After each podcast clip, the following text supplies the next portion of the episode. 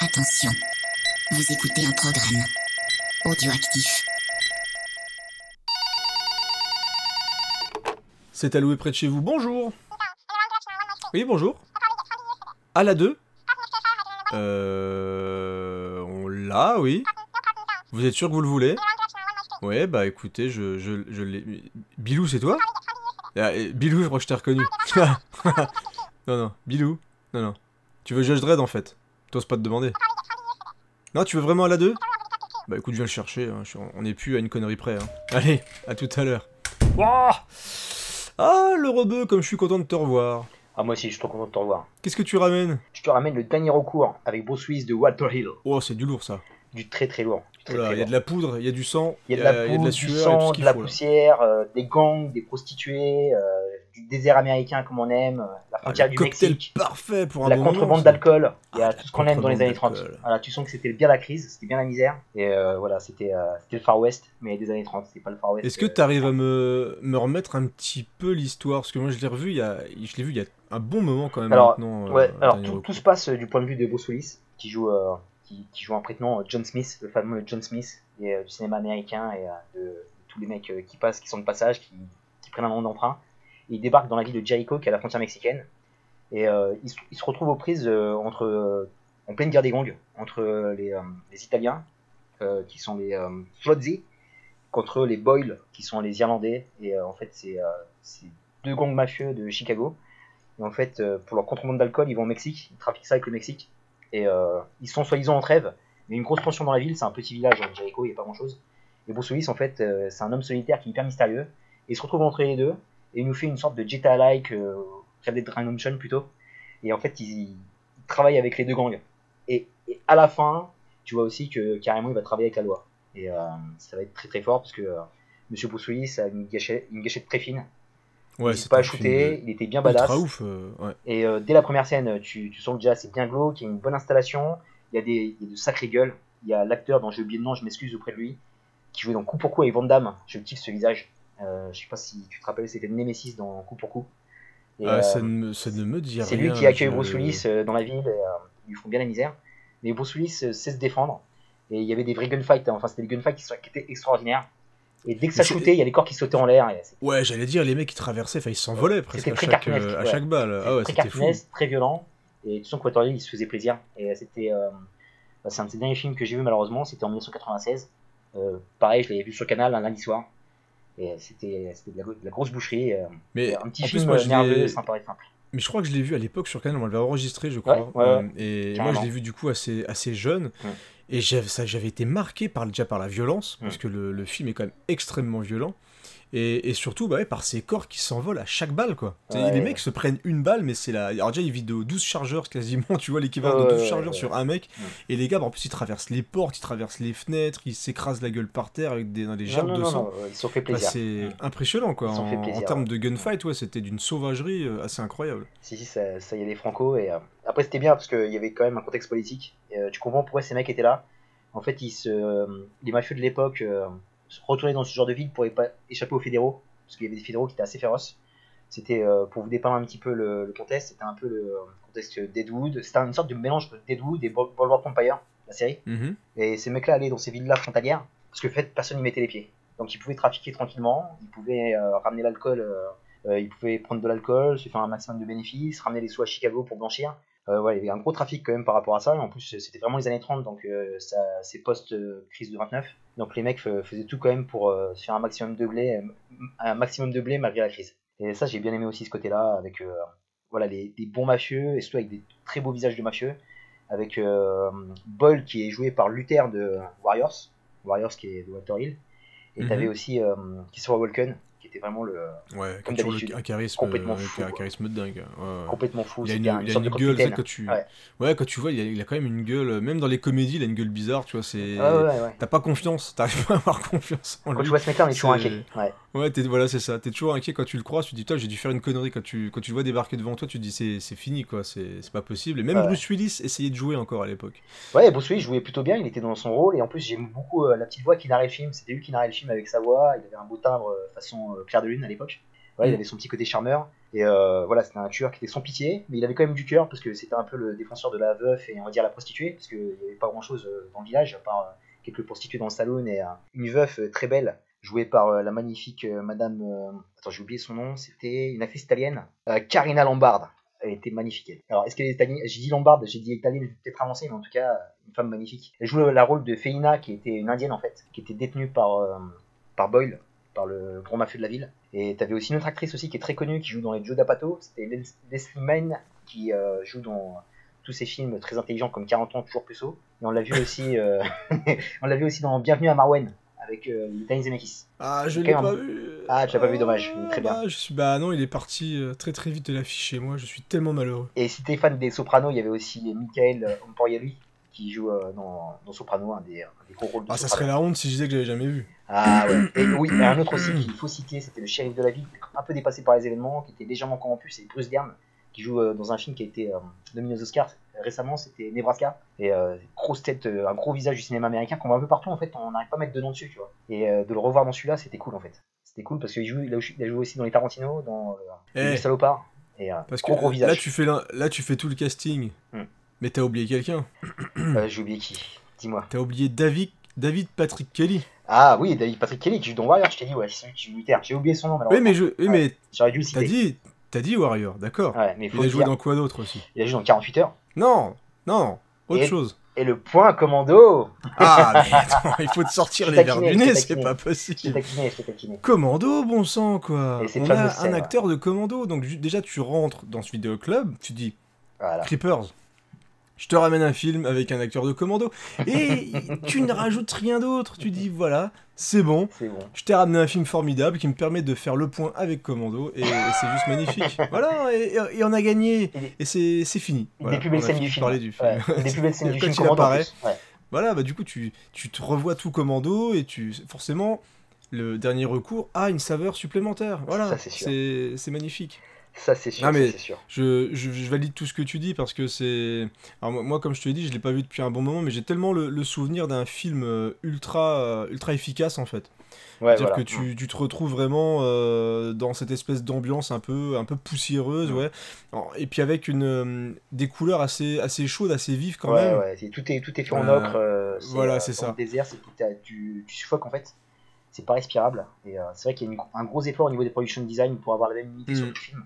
Et aussi ce petit filtre un peu euh, vintage euh, qui était vachement sympa aussi, qui sonnait bien années 30, surtout dans les scènes qui se passaient euh, nocturnes. Voilà, c'est un film qui est très travaillé, euh, il est très beau. C'est des, fi- et c'est des films qu'on voit plus malheureusement. Ouais, encore une fois, c'est du voilà, c'est du Walter Hill. Enfin, Walter, Walter Hill, c'est ouais. le, le mec. Alors clairement, alors encore, j'allais dire clairement, c'est c'est descendu. Mais là, on est sur un film qui est euh, efficace, on l'a dit. Mais en plus, il a continué quand même après avec euh, Un seul deviendra invincible, que moi je trouve quand même très chouette. Mm. Je trouve que c'est un film, euh, un film qui est vraiment, pareil, ultra rugueux, avec des combats dans des prisons, qui avait donné une franchise euh, assez tarée, que moi j'aime bien en plus, moi j'aime bien les autres.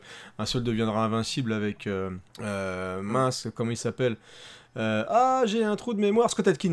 Euh, Ah, Scott, Scott Atkins, Atkins, tu ouais. vois, euh, voilà, moi je trouve que c'est un, un acteur combattant qui est largement sous-estimé parce qu'il pourrait faire beaucoup mieux que ce qu'il fait en DTV, etc. Mais je trouve que le, le premier, Un seul deviendra invincible, avec Wesley Snipes et Mm. Ving Rhames, c'est un film qui est vraiment bien foutu, qui est carré, qui il n'y a pas de fioriture, il n'y a pas de gâchis, il n'y a pas de gras, c'est, il, fa- il va à l'essentiel et c'est filmé un peu à l'ancienne.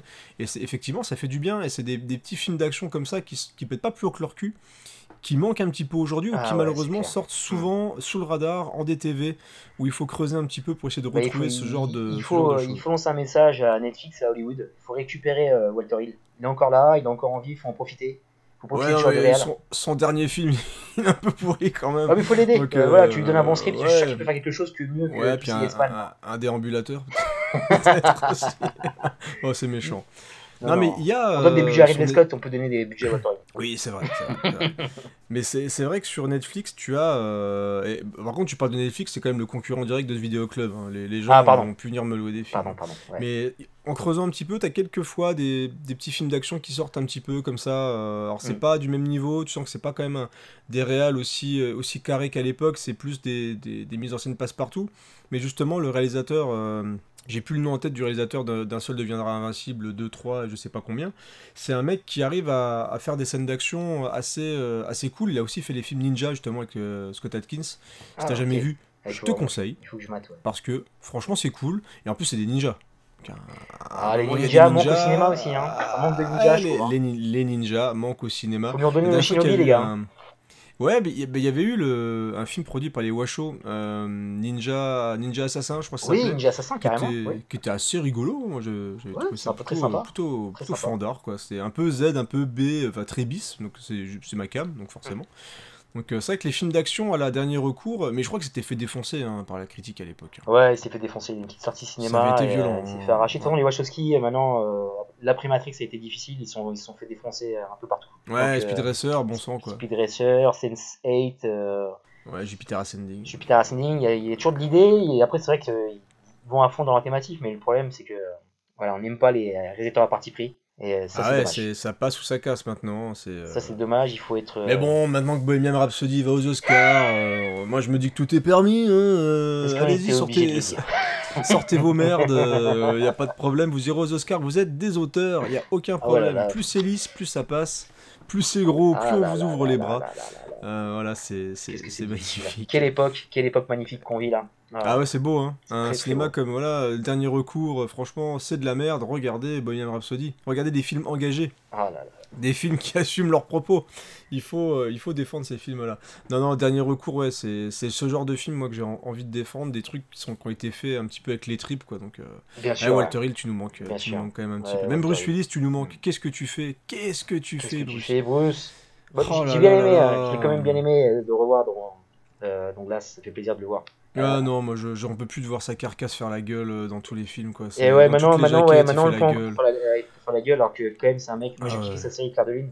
Il était tellement beau gosse et charmant et euh, avec son petit. Ouais, il a, il perdu son, une voilà, sympa, son charme. C'est dommage, dommage quand le En plus, ça, depuis qu'on sait que c'est quand même un sacré connard, euh, c'est aussi Il est pas, il est pas très de- sympa. Il est pas très sympa. Ouais, il est pas très sympa. Il était pas cool euh, sur Expendables et euh, Bah, surtout, la plupart de ses derniers tournages, il s'était barré d'un Woody Allen, je crois, du, du jour au lendemain sans raison. Expandables, il demandait des millions Des juste pour jouer ouais. 3 minutes.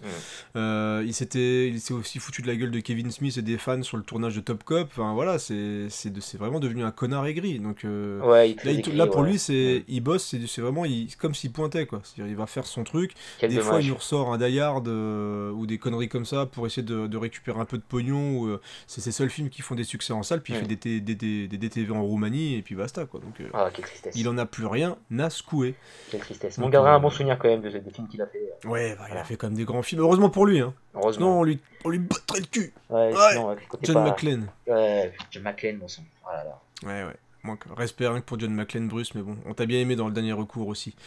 Voilà. Ouais, très bien, très bien, et vraiment très très beau physique. Il avait un physique années 30 magnifique, et euh, pareil au niveau des costumes. Voilà, c'est Ouais, comme, c'est un film qui est très travaillé, hein, que ce soit au Mm. au niveau des production design, euh, la Ghost Town, c'est une ville qui est complètement abandonnée. Vraiment, tu sens vraiment euh, l'abandon. Il n'y a plus de shérif, il n'y a plus d'État, il n'y a, pas de réparateur, il n'y a pas de vie.